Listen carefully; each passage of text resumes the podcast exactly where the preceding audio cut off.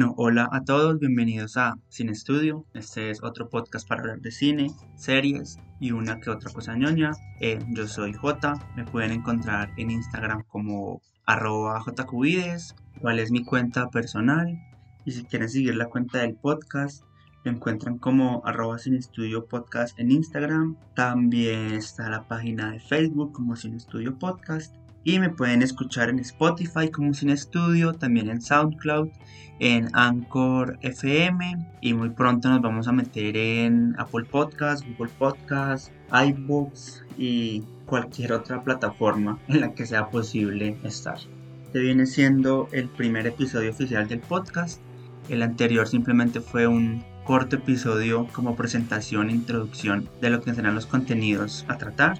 Para este primer episodio quiero ponerlos en contexto y ya en materia de las películas y series que me gusta ver. Entonces este va a ser un episodio en el cual voy a hablar de algunas películas y algunas series que me gustan. Escogí 10 de cada uno al azar. Y algunas me gustan más que otras, pero en general son cosas variadas que van pues por muchos géneros. Entonces fue como una dinámica chévere el simplemente empezar a escribir las películas y las series que me llegaban a la cabeza. Entonces, bueno, son 10 de cada una. Por eso creo que este episodio de pronto se va a extender un poco más de lo que esperaba. Igual no importa, la idea es darles un buen contexto de las cosas que me gustan y lo que en un futuro seguro seguiré comentando. Y antes de empezar, creo que es importante que sepan que voy a hablar de todas estas películas con spoilers. La mayoría no, son películas viejas, sin embargo, para poder hablar bien de ellas, voy a hacer spoilers. Entonces, de pronto no han visto alguna y la quieren ver, se pueden saltar 5 minutos del podcast hasta que ya deje de hablar de esta película, pues porque spoilers van a ver full. Y ahora sí, sin más, pues empecemos.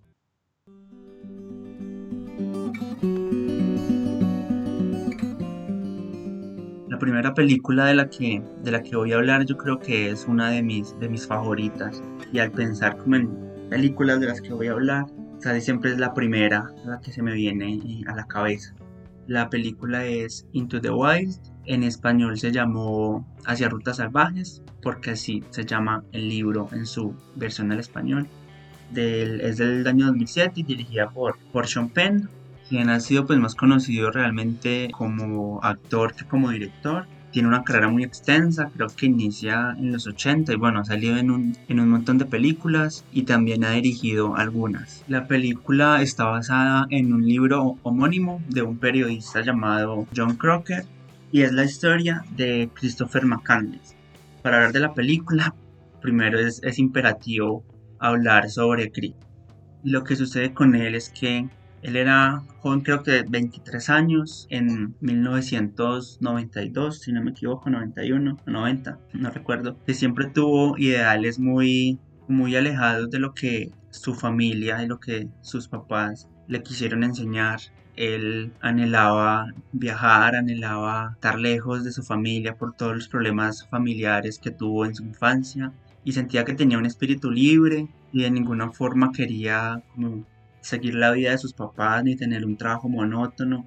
De hecho, pues él se graduó solamente por complacer a sus papás y en el momento en el que terminó la universidad decidió emprender un viaje trabajando por temporadas en cultivos, en puestos de comida rápida, eh, conociendo personas en el camino con los cuales se las llevó muy bien y logró llegar a Alaska después de casi dos años él llegó en pleno invierno a Alaska, tuvo la suerte de que encontró un, bus abandonado al que llamó un bus mágico y donde se alojó por varios meses, aunque él se preparó para su viaje leyendo libros sobre fauna y flora silvestre de la zona, sobre cómo cazar, sobre cómo mantener buena una carne de algún animal que cazó, tuvo muchos problemas, se equivocó con un fruto que creyó comestible y en realidad resultó ser venenoso, el cual le produjo inanición y después de varias semanas Chris murió. Chris murió solo, alejado de la sociedad y resulta que él se quedó atrapado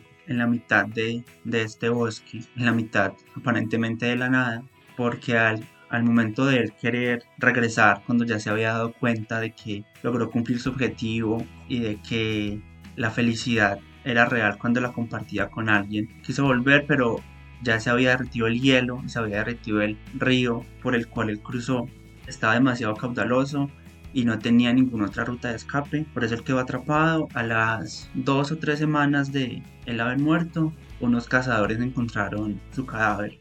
Durante todo ese tiempo, Chris nunca se comunicó con su familia, perdió totalmente contacto y ellos de hecho habían contratado investigadores privados para que dieran con alguna pista de Chris. Al momento de encontrar su cadáver, pues se empezó a conocer su historia, se le hizo un reportaje en un periódico, justamente lo hizo este señor John Crocker, sin embargo, el, reportaje era muy corto, a él le interesó mucho la historia, empezó a seguir toda la ruta que Chris había seguido durante sus dos años, entrevistó a toda la gente que había tenido contacto con él, algunos tuvieron mucha más cercanía con él y mucha más intimidad, publicó el libro, fue muy exitoso, su historia cautivó a mucha gente, muchos otros también aún lo critican por las decisiones que Chris tomó, juzgándolo como alguien pues muy egoísta que no pensó en, en su entorno y en los seres que lo querían que les importaban. Y mucha otra gente, digamos que lo tomaron como inspiración para, para sus viajes, para seguir esa búsqueda espiritual y esa búsqueda que muchas veces nosotros necesitamos o buscamos y queremos darle un sentido a, a nuestra existencia. El libro lo publicaron, si no me equivoco, en 1995. 12 años después se hizo la adaptación cinematográfica, como les dije, dirigida por Sean Penn y está protagonizada por Emil Hirsch como Chris y salen otros actores importantes como Kristen Stewart antes de Crepúsculo, como Gina Malone, como Vince Vaughn, que interpretan a personas que Chris se fue encontrando en el camino.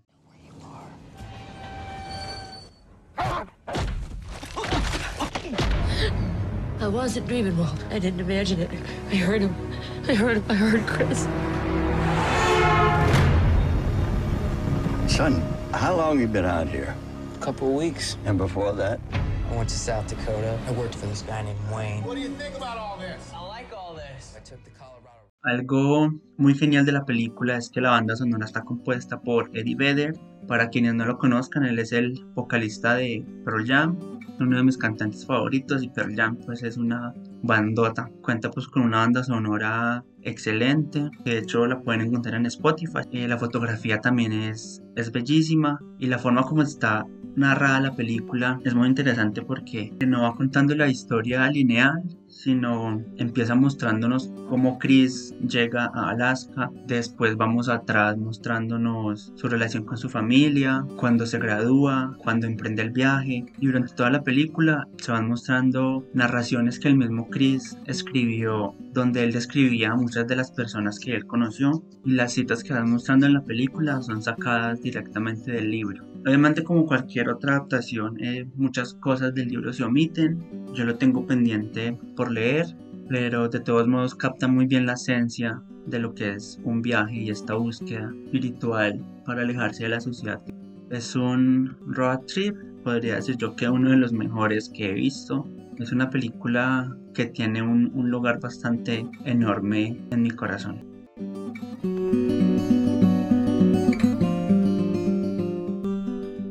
La siguiente película de la que voy a hablar es The Man from Earth, también es del año 2007. Es dirigida por un señor que se llama Richard Checkman. Esta película no es muy conocida, básicamente es una película de ciencia ficción de culto. Creo yo que es de esa ciencia ficción pura y dura que se construye a través de un guion muy sólido, que no necesita grandes efectos especiales ni una producción enorme para contar una historia Básicamente esta historia la hicieron con 10 mil pesos, pues porque toda la grabación ocurre en una cabaña, que si no estoy mal, la cabaña es del director o del protagonista. Los vehículos que muestran en, en la película son los mismos vehículos de los actores. Y las cámaras solamente lo grabaron con dos o tres cámaras y no son cámaras de una gran calidad. Entonces, como en la hora y media más o menos que dura la película, se nota el, el, granito en toda la imagen. Hasta la fecha no he encontrado como una versión en, en alta calidad, entonces yo creo que es porque no existe. make his word clearer. You got four men of science completely baffled, my friend. Who do you think I am? You are absolutely certifiable. You stand alive and tall in a graveyard that you helped to fill? La trama de la película, digamos que aparentemente es sencilla, pero no lo es tanto realmente. Plantea la posibilidad de que sí sería posible que un hombre sobreviviera 14.000 años y pues siguiera vivo en la actualidad. Nos hace pensar tanto a nosotros como a los demás personajes, pues cuánto conocimiento tendría una persona así, qué momento empezaría a tener conciencia de lo que está sucediendo, cómo habrá experimentado todos los cambios, no solo sociales, sino pues geológicos y ambientales que se han generado en un planeta durante 14.000 años. Entonces la historia empieza con una despedida a un profesor, curiosamente se llama John Oldman, y están otros profesores universitarios, todos son profesores universitarios, se reúnen para despedir a John después de que él estuvo 10 años trabajando con ellos. Sin embargo, sin embargo, en estos 10 años él no ha envejecido mientras los demás sí, entonces ellos hacen bromas de este tipo y se cuestionan mucho porque tan solo 10 años después él ya se quiere ir, más cuando es un excelente profesor y no puede ser de otra forma profesor de historia, el cual pues tanto colegas como estudiantes siempre decían que era un excelente profesor y sus conocimientos en historia eran sorprendentes. A modo de juego, John les empieza a plantear la idea de la posibilidad de que él tuviera 14.000 años. Cada uno de estos profesores son expertos en su campo, hay geólogos, hay arqueólogos, hay biólogos y todos desde su campo empiezan a, a, realizarle preguntas muy específicas, las cuales él las responde con total asertividad y empieza a generarle dudas a los profesores y todo empieza como un juego, pero va aumentando en tensión porque los demás profesores empiezan a sentir muy ofensivo este juego y que está siendo muy insensible con sus creencias. También hay una experta en temas cristianos y religiosos y ella se ve bastante afectada. En general todo el grupo se empieza a ver afectado a tal punto de que llaman al psiquiatra de la universidad para que intente calmar un poco toda esta historia que ellos ya empiezan a, a sentir ridícula pero les da miedo que pueda ser real. Y dentro de lo genial que tiene el guion y que tiene la historia es que mientras todo va avanzando y mientras van hablando sobre esta posibilidad de la longevidad de John, nos empiezan a, a, a contar pues que él fue un hombre de Cromañón, envejeció más o menos hasta los 35 años, desde ese momento dejó de, dejó de envejecer, en su tribu empezaron al principio a pensar que era un ser mágico, empezaron a idolatrarlo, pero a medida que iban avanzando los años y las generaciones, lo empezaron ya a ver como un demonio y que absorbía la, la, vida de la demostribu y por eso él nunca envejecía, por lo que él empezó a ser un nómada para evitar esos problemas y por eso cada cierto tiempo se iba del lugar donde, donde estaba. Pues como era un hombre neandertal, no era que tuviera mucha conciencia, entonces pasaron, según la historia, quizá unos mil años antes de él tomar la decisión de empezar a ser nómada. Y en toda esta travesía básicamente recorrió todo el mundo,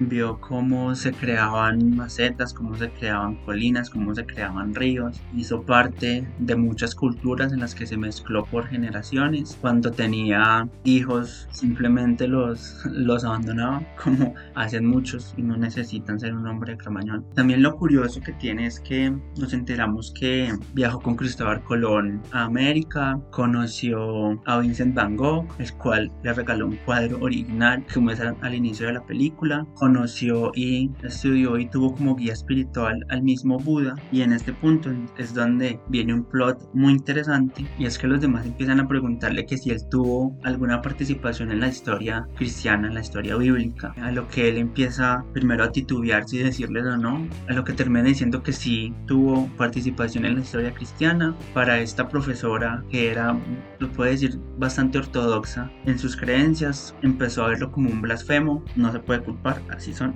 Y el problema más interesante es que él dice que él fue Jesús bueno, puede sonar muy loco, entonces él lo explica y básicamente lo que dice es que cuando estuvo con Buda, cuando aprendió todo este asunto espiritual de amor al prójimo, lo único que hizo cuando ya estuvo en Israel fue compartir esos conocimientos que había aprendido con Buda y se empezó a correr la voz y empezaron a decir que él era un profeta, que él, que él era un hijo de Dios, pero que en realidad él no en ningún momento esperaba tener seguidores ni que se creara todo un culto y mucho menos una, una religión en torno a sus enseñanzas. De hecho también aquí algo interesante con esto es que según él dice, pasaron siglos hasta que él se dio cuenta de que aquel Jesucristo del que hablaban era, era él y que pues no entendía cómo había sucedido esto y cómo una religión prácticamente se había hecho global a raíz de algunos sermones y discursos que él dijo de una, de una forma muy, muy casual. Esto crea un impacto emocional muy fuerte en esta profesora, el cual es de sentir que realmente ellos no estaban preparados para escuchar eso y que era algo que mejor no, no hubiera dicho, por lo cual poco después se retracta, les dice que, bueno, que todo era una broma, que todo era un juego, que él empezó a ver esas pequeñas cosas que ellos le preguntaban referente pues como a su edad, como a varios objetos que él tenía en su casa y vio la oportunidad de plantearles un juego y que les pedía perdón porque fue demasiado, demasiado lejos. Uno en ese momento podría creer que,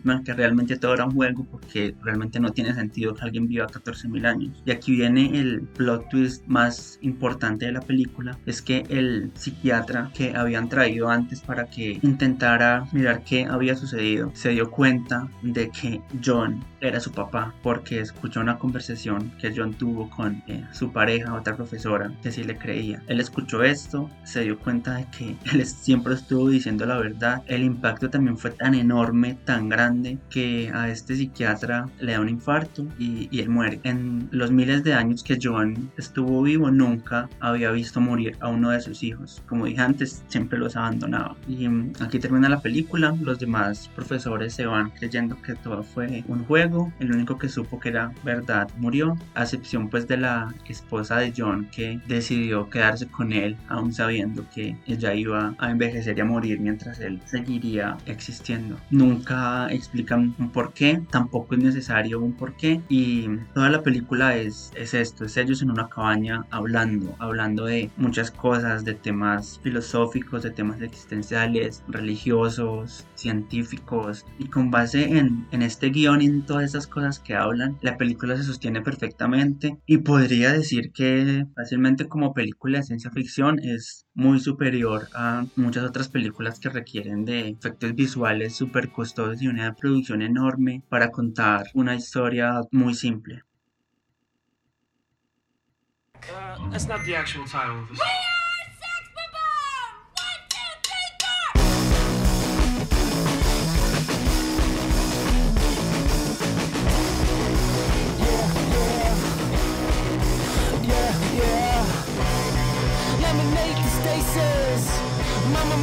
mama, serpentine. I got a breathalyzer. And my body's clean.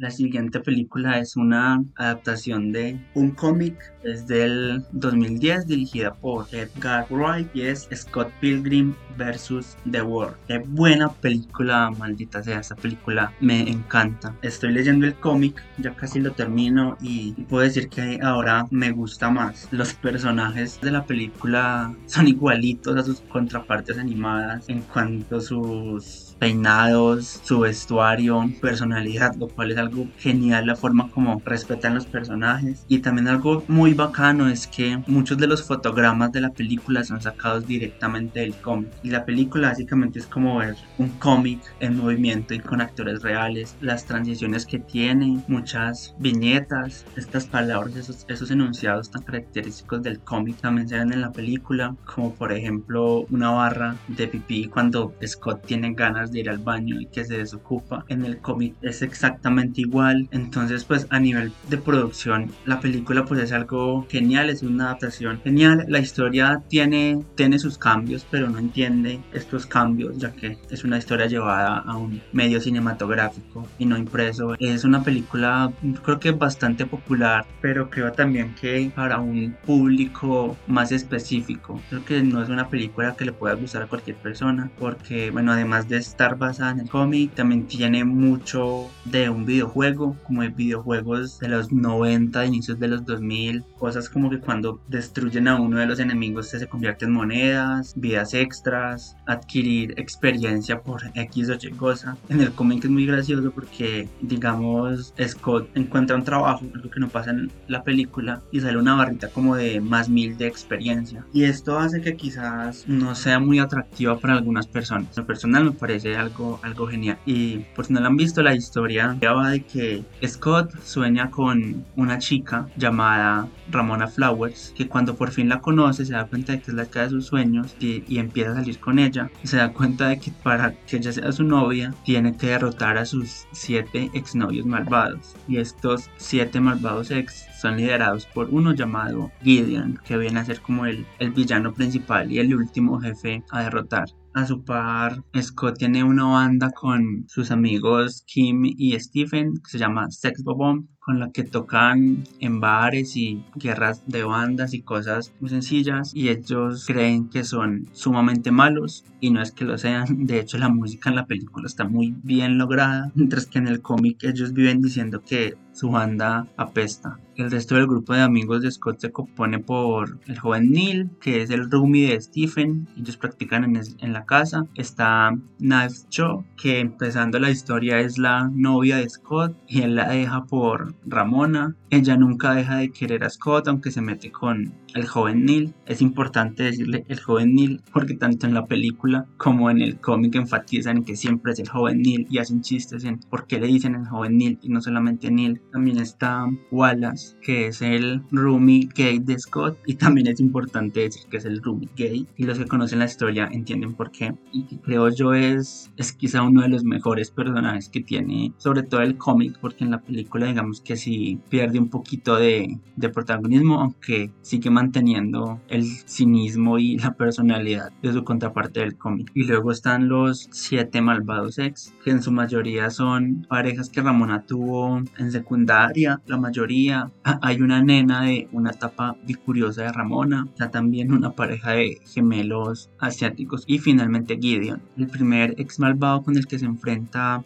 Scott es Matthew Patel, que tiene descendencia hindú y un estilo pirata tal cual bromean. Está Lucas Lee, que en la película es interpretado nada más y nada menos que por Chris Evans. Y la forma como lo derrotan en la película es mucho mejor a como lo derrotan en el cómic. Luego está Todd Ingram, que es interpretado también por Brandon Road. Quienes no lo conocen, él interpretó a Superman en Superman Returns, que no le fue tan bien. Está Roxy Richter y los hermanos Katayanagi. El último es Gideon, que es interpretado por Jason Schwartzman. Y por si no saben quién es, él sale en todas las películas de Wes Anderson. Gideon es el último villano a derrotar. Él en varias partes, tanto del cómic como de la película, controla mentalmente a Ramona. Pero bueno, igual Scott está perdidamente enamorado de Ramona, así que él va a hacer lo imposible por derrotarlo. Y aún no sé cómo termina en el cómic, pero en la película Scott logra desbloquear el poder del amor propio, saca una espada de su pecho, en el cómic ocurre diferente y ocurre antes, pero igual la escena es igualita cuando Scott saca la espada, finalmente derrota a Gideon y se encuentra con Ramona. En la película al final sale un Scott malvado, que al final terminan siendo demasiado compatibles pues porque son el mismo. En el cómic también sale este Scott malvado, pero tiene como un poquito más de profundidad y explora mucho más su personaje. Y casi se me olvida de quienes interpretan a los personajes principales. Scott es interpretado por Michael Cera y Ramona por Mary Elizabeth Winstead. Y quizá la personalidad de ellos dos es la que más cambios puede tener en las dos versiones. Digamos que en, el cómic Ramona sí es más cariñosa y más tierna que lo que lo es en la película, aunque Scott sí es un imbécil tanto en el cómic como en la película, o sea, yo creo que Michael Cera sí le queda perfecto ese papel porque Scott es un imbécil. Michael Cera también parece ser un imbécil. Y creo que en un resumen eso es Scott Pilgrim. Yo lo recomiendo mucho, pero como digo, si les gustan los videojuegos, si les gustan los cómics, si les gustan las historias ridículas, pero con muy buen rock and roll.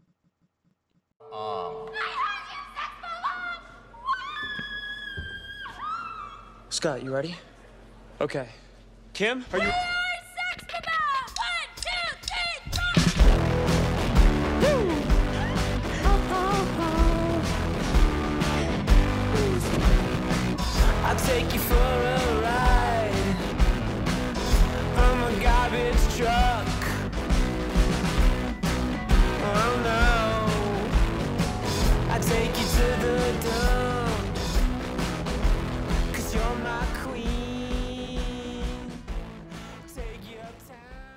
Y ahora paso de un- una película muy divertida a algo más serio y más triste. Esta es una película del 2013 dirigida por los hermanos Cohen y es Inside, Llewyn Davis. Está protagonizada por un gran Oscar Isaac. Este man es muy buen actor. La historia de Inside Llewyn Davis es algo más profundo, más depresivo. Es básicamente la historia de un músico caído en desgracia.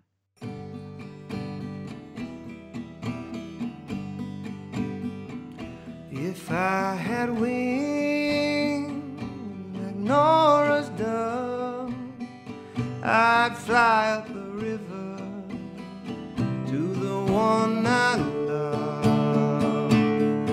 Fare thee well,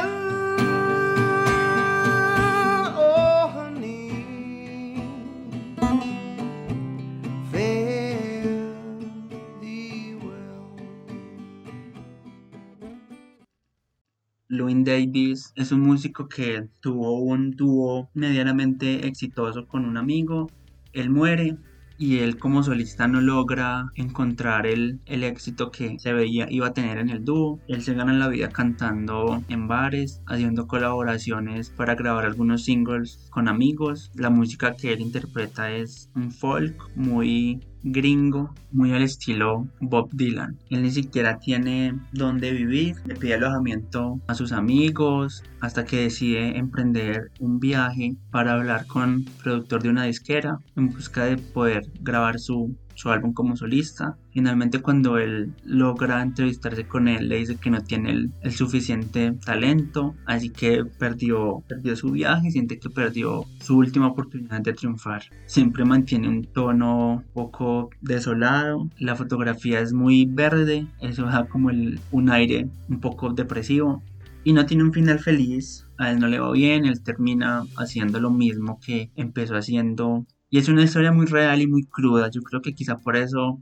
me gusta y también por el hecho de que también habla de lo que es el ser artista, lo que es el querer dedicarse a, a vivir del arte y, y aplica para músicos, aplica para actores, aplica para artistas plásticos y bueno, yo estudio artes plásticas entonces me puedo sentir un poco identificado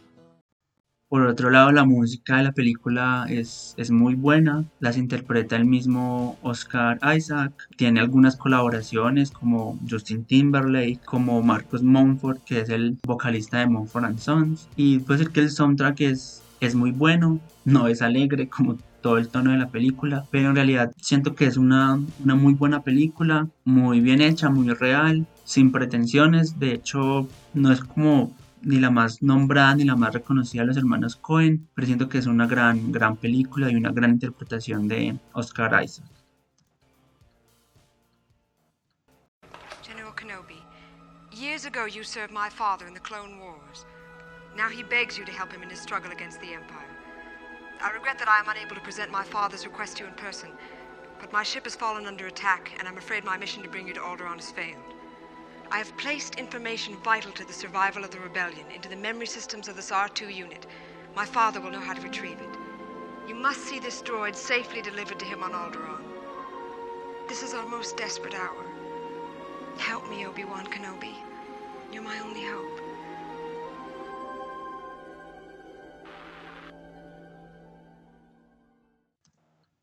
Bueno, y ahora salgo de las cosas más densas y paso otra vez a la parte ñoña.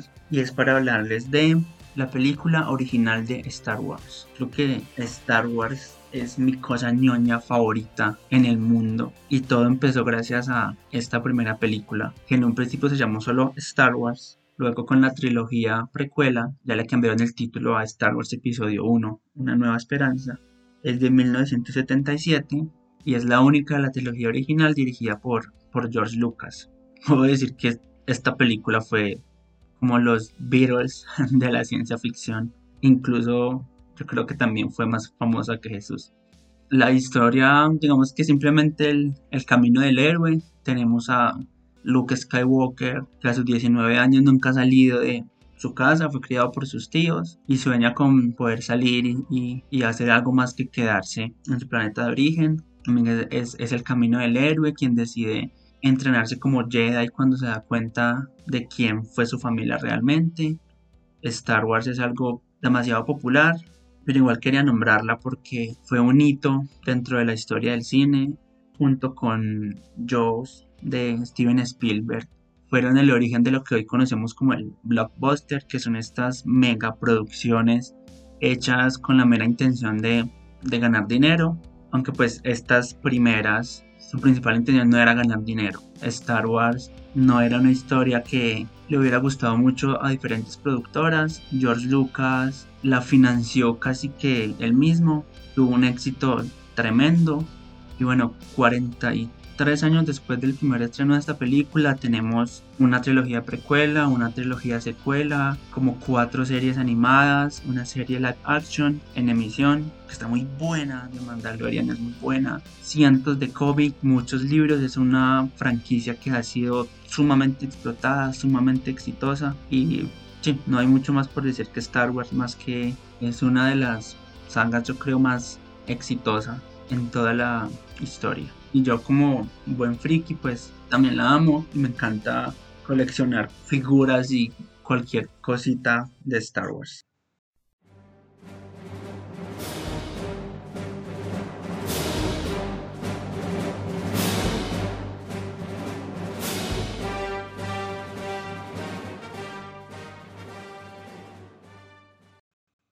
Y ahora salto otra vez en géneros y paso de algo muy muy friki, muy popular a algo más pequeño y más independiente. Ahora voy a hablar de una película de Jim Jarmusch, también es uno de mis directores favoritos, uno de los creo que pocos directores exitosos que se han mantenido dentro de un cine gringo independiente. Esta película es reciente, del 2016, protagonizada por un excelente Adam Driver es Patterson. Adam Driver interpreta a un conductor de bus que se llama Patterson, que vive en la ciudad de Patterson y que le gusta escribir poemas. Es una película bastante sencilla, no cuenta nada grande, ni nada asombroso, ni nada fascinante. Es solamente una semana en la vida de este conductor, en la vida de Patterson. Entonces cada escena inicia con la mañana de, de un día, iniciando un lunes, él despertándose en la cama con, con su esposa, yendo a trabajar. Nos muestran la convivencia con su esposa, la cual es una artista muy loca ella, un personaje muy divertido y muy contrastado con el personaje como tan parco que es Patterson, pero que a su vez tiene una sensibilidad muy bonita. A él le gusta escribir pequeños poemas. Durante toda la película le está escribiendo a la esposa un poema, pero es un poema sobre fósforos, pero resulta ser un poema muy lindo. We have plenty of matches in our house. we keep them on hand always. Currently, our favorite brand is Ohio Blue Tip.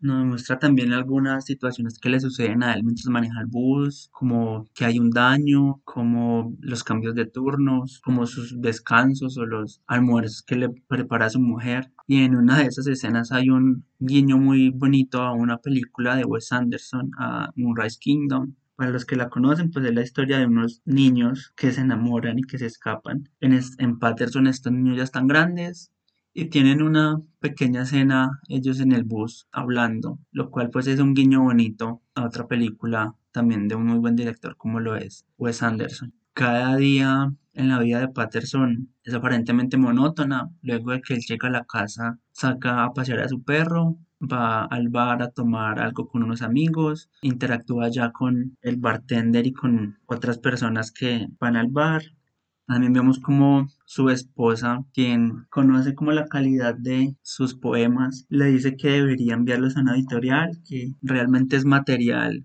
como para una publicación. Él primero no quiere, luego accede y en un día, en una noche en la que salen a cenar, él deja su libreta con sus poemas en la sala y su perro las destruye y se le pierden todos los poemas porque no tenía ninguna, ninguna copia de ellos, lo cual es el momento quizá más triste de la película y uno siente como el la tristeza dentro del rostro tan parco de Adam Driver porque el papel le queda excelente.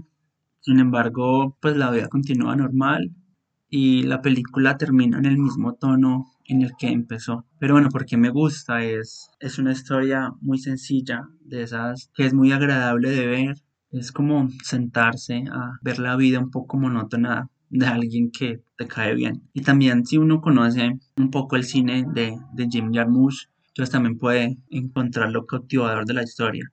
Él tiene como otras historias así muy sencillas, muy simples, como lo es en Broken Flowers, que es protagonizada por Bill Murray, o como Permanent Vacation, que son como varios días en la vida del protagonista yendo a hacer alguna cosa sencilla, pero sin ser carente de emotividad y de una poética y una estética muy bonita.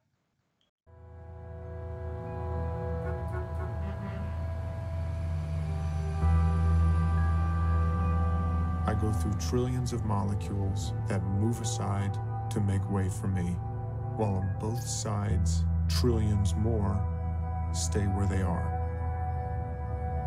The windshield wiper blade starts to squeak. The rain has stopped. I stop.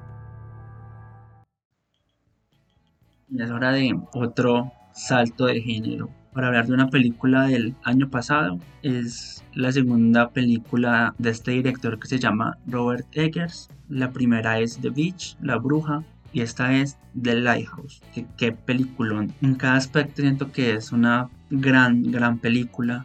Desde su fotografía está grabada en blanco y negro con un granito bastante notorio con un encuadre en un formato 4x3 que es un poco cuadrado, con un aire como bastante expresionista. Es la historia de dos guardianes de un faro, quienes tienen que estar tres semanas en una isla donde solo hay un faro, literalmente.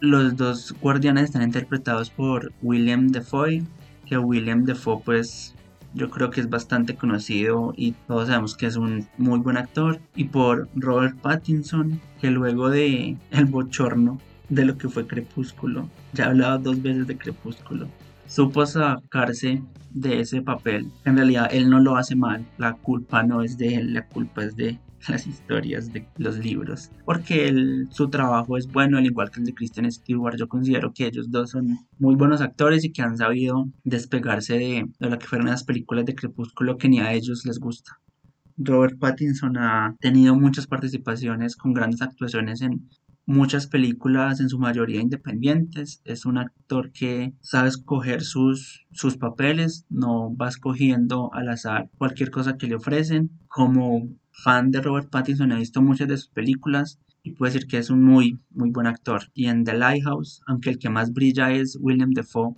su participación también es excelente. Y la película nos habla de, de este aislamiento, de este abandono, de esta precariedad de estos dos personajes, cómo los va llevando a extremos de la psique, que quizá cualquiera de nosotros podríamos llegar a ese punto bajo esas situaciones. El personaje de William Defoe es el que desde el principio sabemos que es el que está chiflado, es el que está loco. Así que la historia nos va llevando al descenso a la locura por parte del personaje de Robert Pattinson y de la convivencia de estos dos que cada vez se va tornando más tensionante. Todo esto está acompañado de un efecto de sonido bastante perturbador se podría decir pues la ambientación sonora es la misma ambientación que ellos tienen en ese lugar. Entonces durante toda la película escuchamos el ruido un poco fastidioso del faro los ruidos de las olas chocando contra las piedras las aves haciendo sus sonidos. Entonces todo el ambiente es a veces difícil de, de soportar y es difícil un poco de llevarle el hilo a la película por desgracia nunca llegó a los cines de Colombia, lo cual fue una desgracia no haberla podido ver en cine. Hubiera sido una experiencia genial.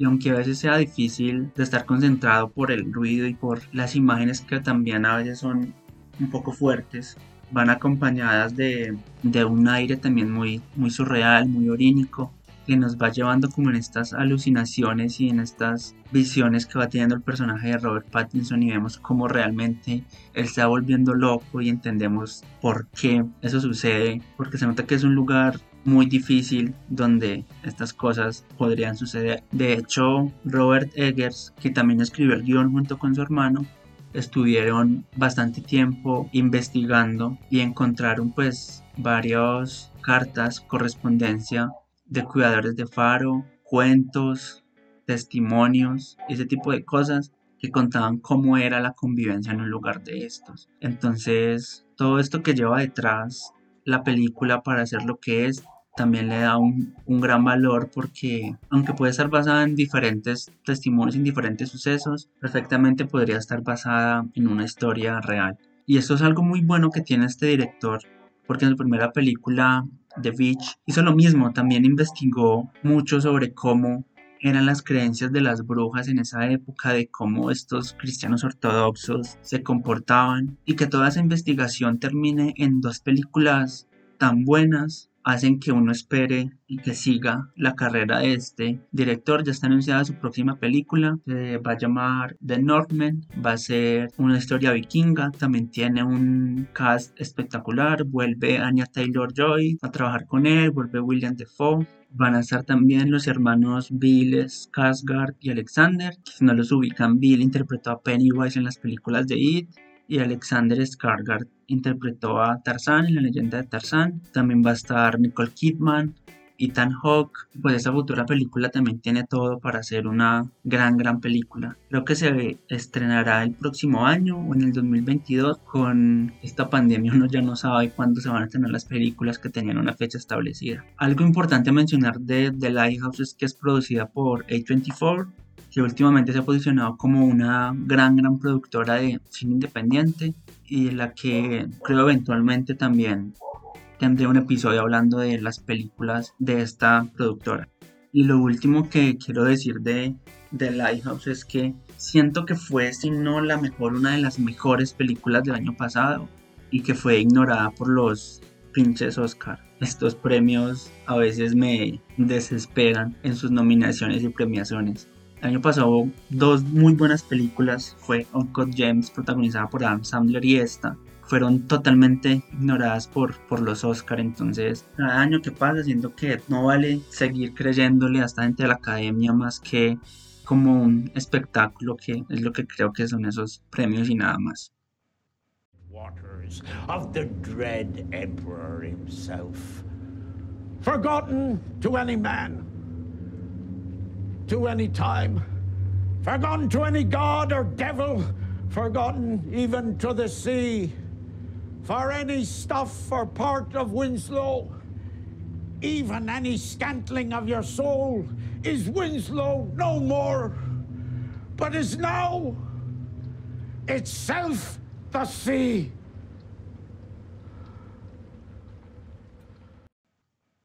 Para la siguiente película, creo que ya esta vez no me voy a ir tan lejos en cuanto a temática y en cuanto a género. Es una película de un director que ha estado un poco de moda por estos días, ya que se acabó de estrenar hace como una semana la última película de él en Netflix, que es I'm Thinking of Ending Things. En español creo que se llama Pienso en el final o alguna vaina así. Bueno, esta película es un poquito más vieja, es del 2008 se llama Synecdoche, New York.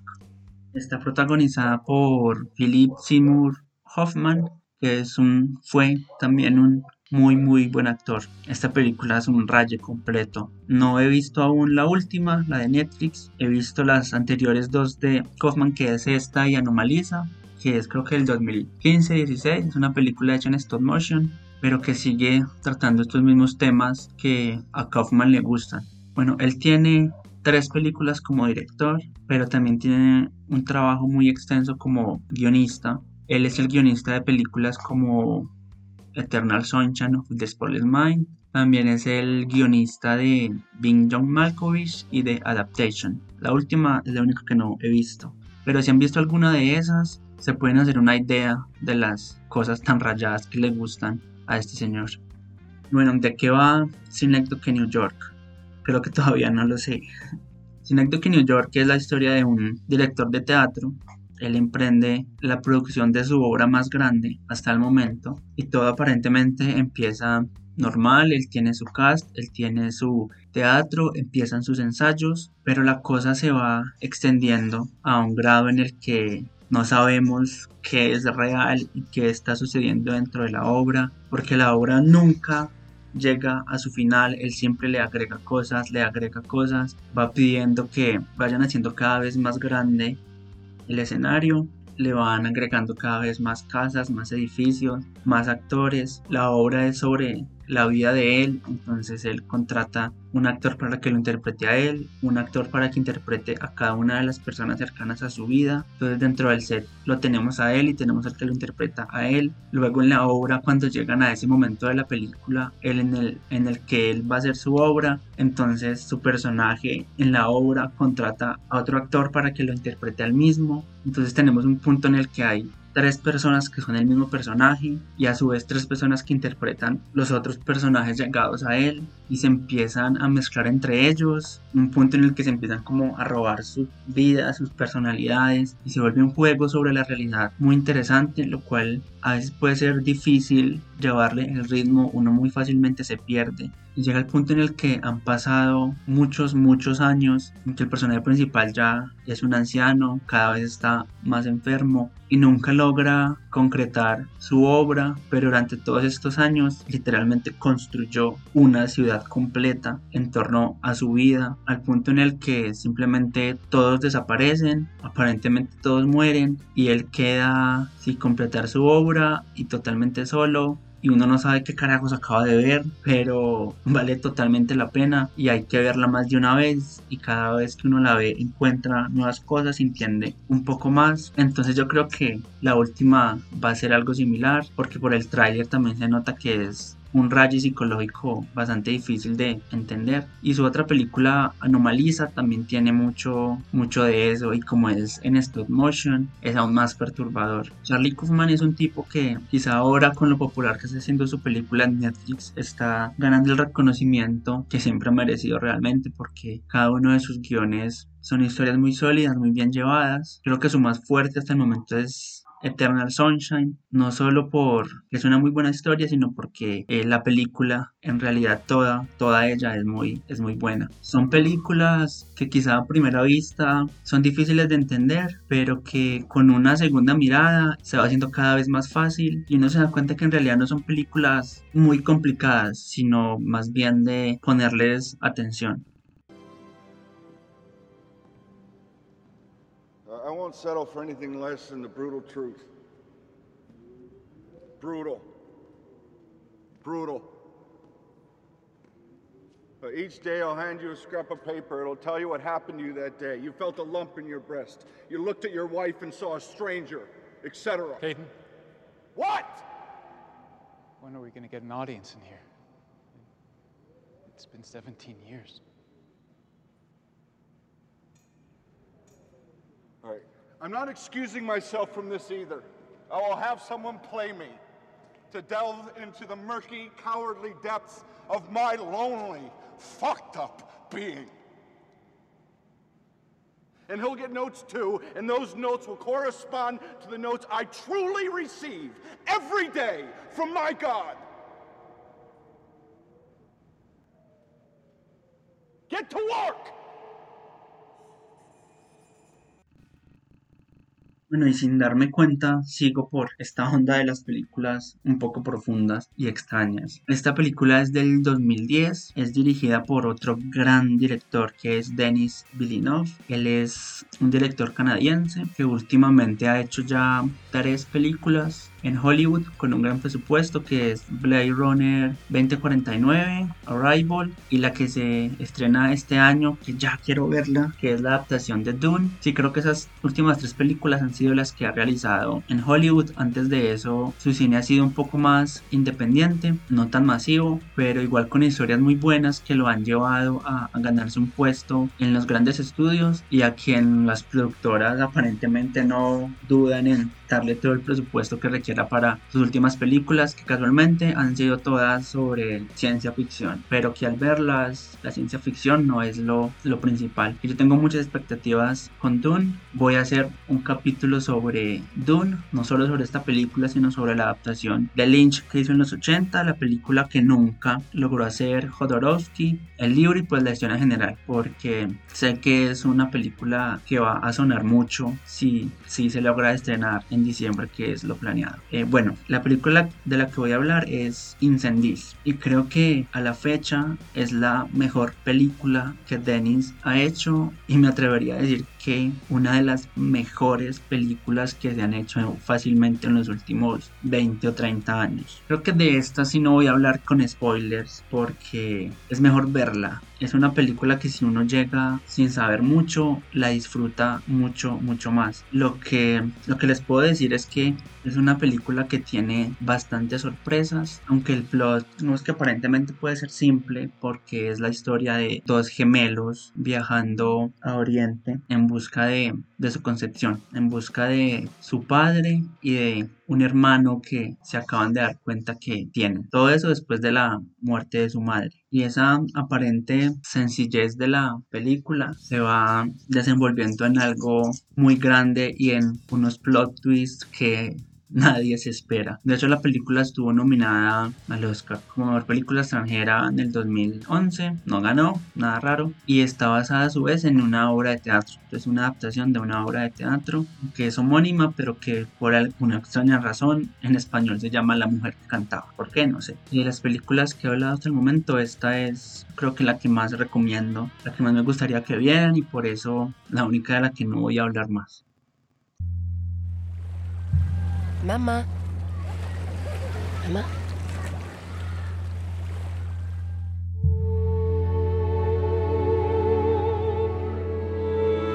Ouverture du testament devant ses deux enfants. Jeanne, cette enveloppe est destinée à votre père. Retrouve-le et remets-lui cette enveloppe. Simon, cette enveloppe est destinée à votre frère. Retrouve-le et remets-lui cette enveloppe. Y ahora sí se viene un cambio en cuanto a género para hablar de la mejor película romántica no romántica que han hecho. De Richard Linklater es del año 1995 y es nada más y nada menos que Before Sunrise. La primera de la trilogía Before y una magnífica magnífica película protagonizada por Ethan Hawke y por Julie Delphi. Me acabo de dar cuenta que tiene 100% en Rotten Tomatoes o sea que al 100% de los usuarios que han visto esta película les han gustado y totalmente de acuerdo con ellos. Pero bueno ¿por qué esta película es tan buena? es la historia de dos jóvenes que se conocen en un tren en Europa.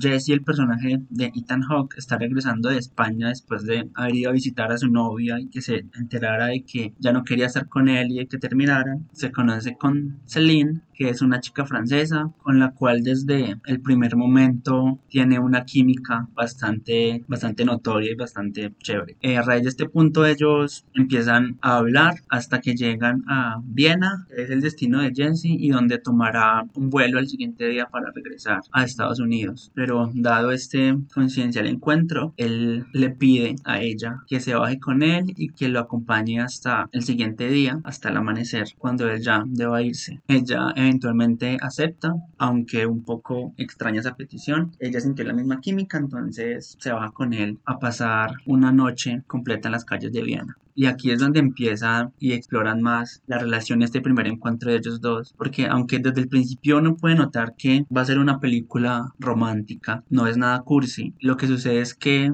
ellos hablan de muchas cosas mientras van caminando por las calles, tocan temas filosóficos, pueden tocar temas políticos, existenciales, esas cosas que nos preocupan a los que estamos en esa edad. Creo que estoy justamente en la edad que ellos tienen en la película, entonces para esta edad es muy fácil identificarse con las circunstancias y con las cosas y preocupaciones de las cuales ellos hablan. Entonces durante toda la película simplemente es esto, las conversaciones que ellos tienen. Eventualmente hay besos, hay cosas por el estilo, pero nunca se va por ese, nunca se va por ese lado. Y la magia de la película es justamente esa, es sentirse que uno está ahí con ellos y también tener una opinión sobre lo que ellos hablan y sentir que uno hace parte de esa conversación. Eventualmente llega el amanecer, Jesse debe viajar, Celine debe seguir su camino, así que se separan con la promesa de seis meses después, cosa que nunca sucede. Nueve años después, para nosotros, también para los personajes, en el 2004, lanzan la segunda parte, Before Sunset, donde ellos ya han madurado, ellos ya tienen trabajos. Jesse es escritor y va de gira a París, donde se encuentra de nuevo con Celine.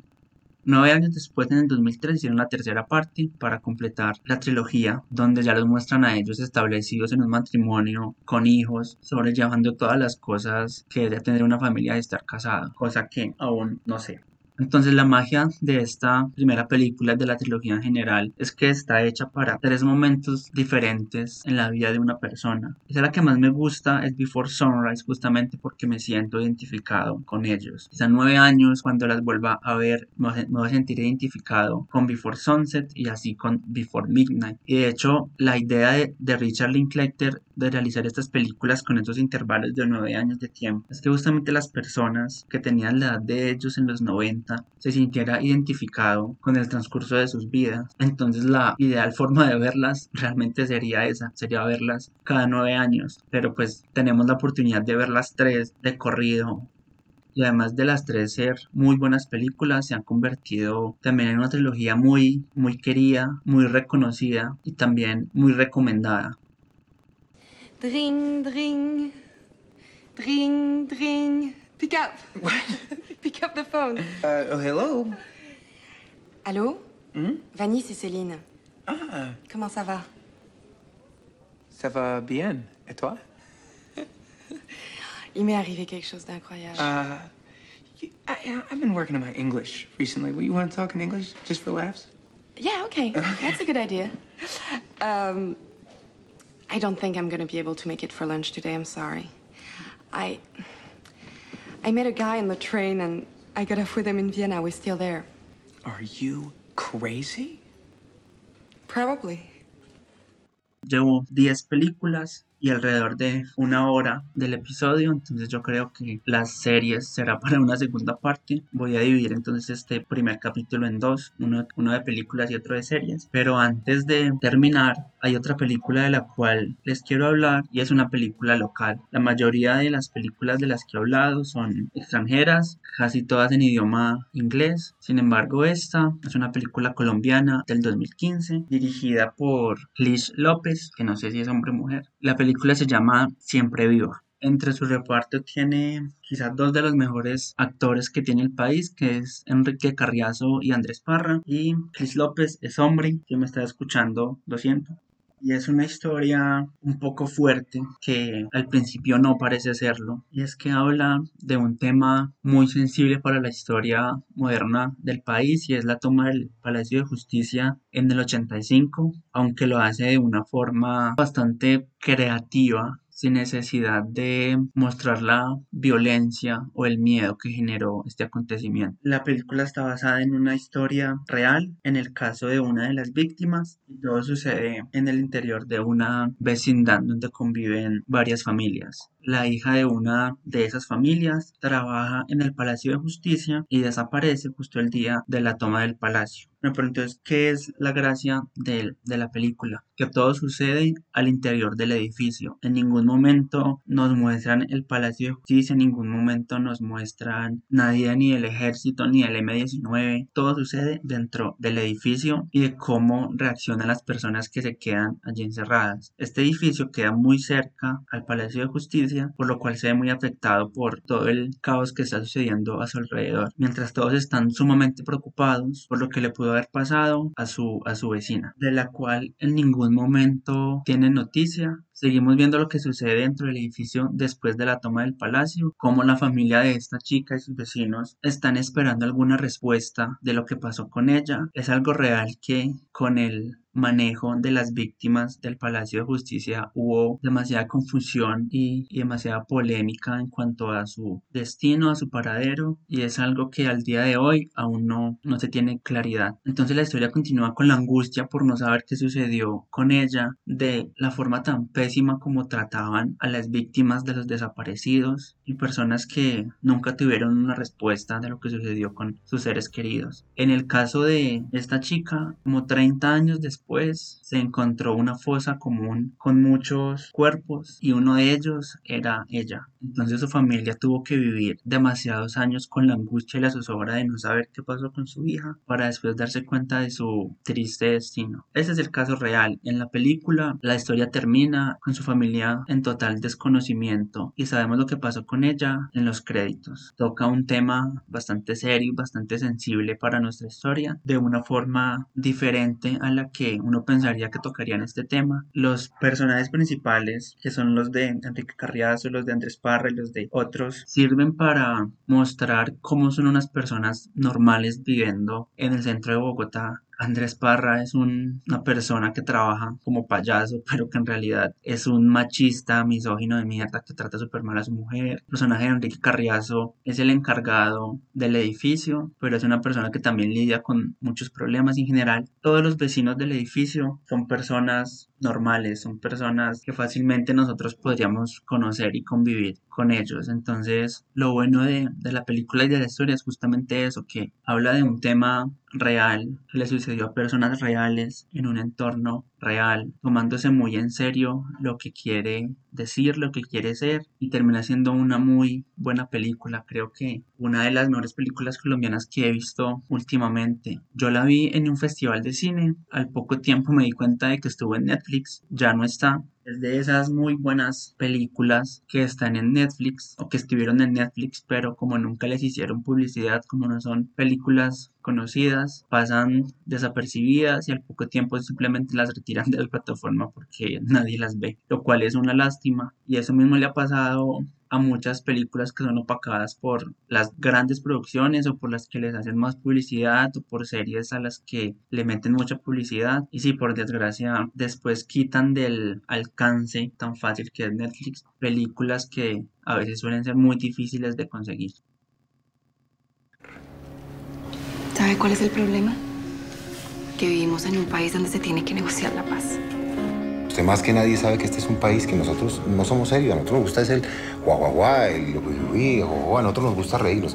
Le presto sobre el vestido de payaso. Y salud por todos los invitados, por todos los que me acompañan.